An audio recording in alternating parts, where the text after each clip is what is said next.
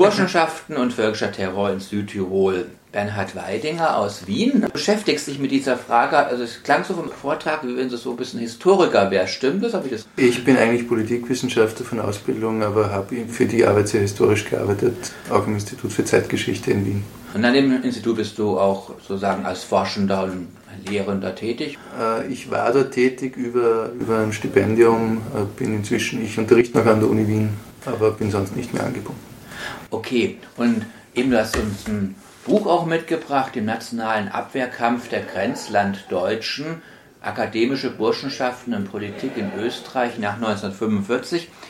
Ich muss zugeben, ich war also heute bei dem Vortrag, aber ich persönlich hatte überhaupt keinen keine Vorstellung, jetzt was österreichische Burschenschaften gerade in Bezug jetzt auf Südtirol oder auf andere Dinge äh, gestellt haben. Du hast uns ja jetzt gut informiert. Wie kamst du auf das Thema?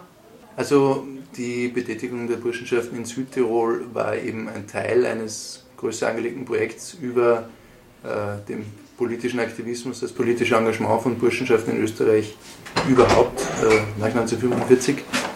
Ähm, und das Thema war für mich eigentlich immer sehr präsent, weil Burschenschaften an der Universität äh, nach wie vor äh, sehr sichtbar sind. Äh, sie treffen sich dort äh, wöchentlich, also jeden Mittwoch zum, zum Couleurbummel das heißt, man kommt zwangsläufig mit ihnen in Berührung.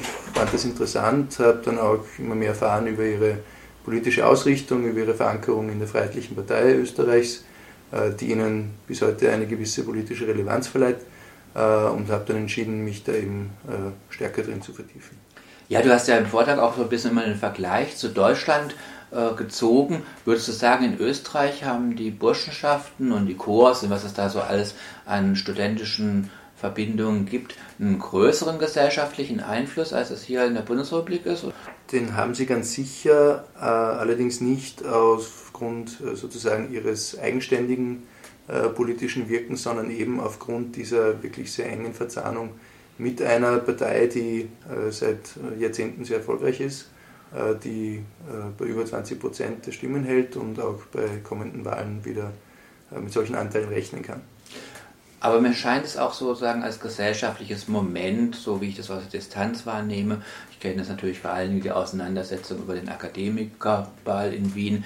Ähm, in Österreich ein anderes Level zu haben. Wir haben hier auch führende Politiker in der CDU oder früher auch noch in der FDP, die halt in irgendeiner studentischen Verbindung waren. Aber außer dass sich da vielleicht einige Menschen dran gestört haben, hatte man nicht den Eindruck, okay, der macht der Politiker enge Burschenschaftspolitik, sondern klar, das waren dann eher rechte oder ein bisschen konservativ eingestellte Leute, teilweise auch rechtsnational.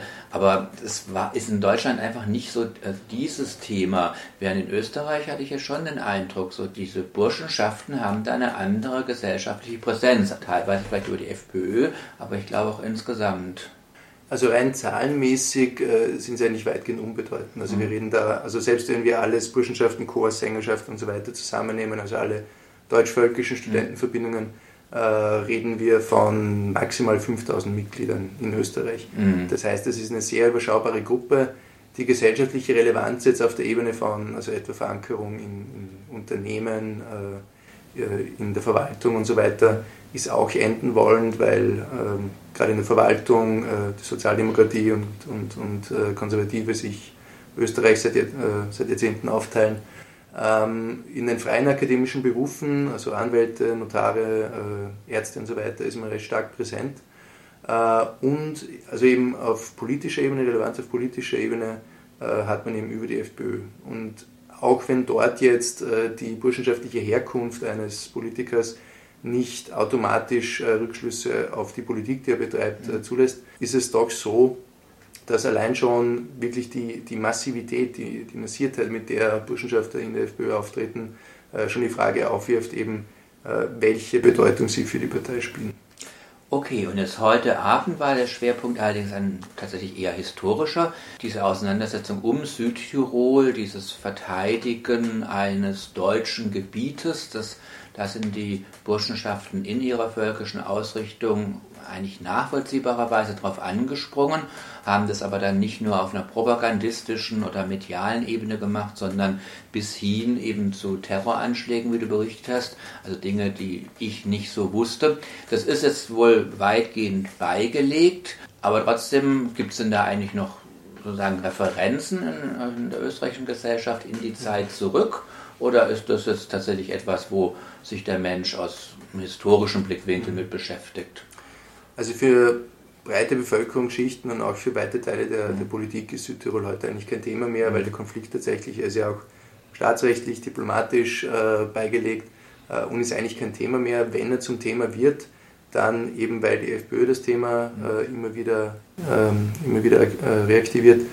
Ähm, und hier nicht zuletzt Burschenschafter in der FPÖ, die also der Meinung sind, dass trotz einer international als vorbildlich geltenden Autonomieregelung äh, heute äh, der Konflikt in Wahrheit nicht gelöst ist, dass hier nach wie vor eine Unrechtssituation herrscht, äh, das Recht hier erst wiederhergestellt ist, wenn, äh, wenn das, was eben völkische Selbstbestimmung nennen, für Südtirol verwirklicht ist, was also nichts anderes heißt, als die Loslösung Südtirols von Italien, sei es in Form eines Freistaates, sei es in Form einer Wiederangliederung in Österreich. Wenn sich jetzt Hörerinnen weiter informieren wollen, du hast ja hier dieses dicke Buch uns mitgebracht nach Freiburg, im nationalen Abwehrkampf der Grenzlanddeutschen, akademische Burschenschaften und Politik in Österreich nach 1945. Das kann man sicherlich hier auch im Buchhandel bekommen.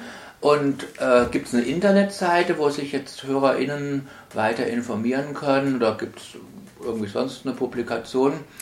Äh, ja, also vorweg muss ich darauf hinweisen, dass im nationalen Abwehrkampf der Grenzlanddeutschen, da sind die Anführungszeichen relativ wichtig, mhm. äh, die waren in einem frühen Layout auch noch nicht enthalten. Also das ist kein, keine affirmative Darstellung meinerseits, sondern eben ein burschenschaftliches Zitat, das das Selbstverständnis gut auf den Punkt bringt. Äh, das Buch ist im Buchhandel erhältlich, ist erschienen im Böhler Verlag, kostet 29,90 Euro, also in Österreich jedenfalls, und ist aufgrund äh, einer Förderung auch online über die Verlagsseite verfügbar. Natürlich freue ich mich trotzdem, wenn Menschen eine Hardcopy erwerben. Okay, du, dann danke ich dir und schöne Grüße nach Wien. Danke sehr.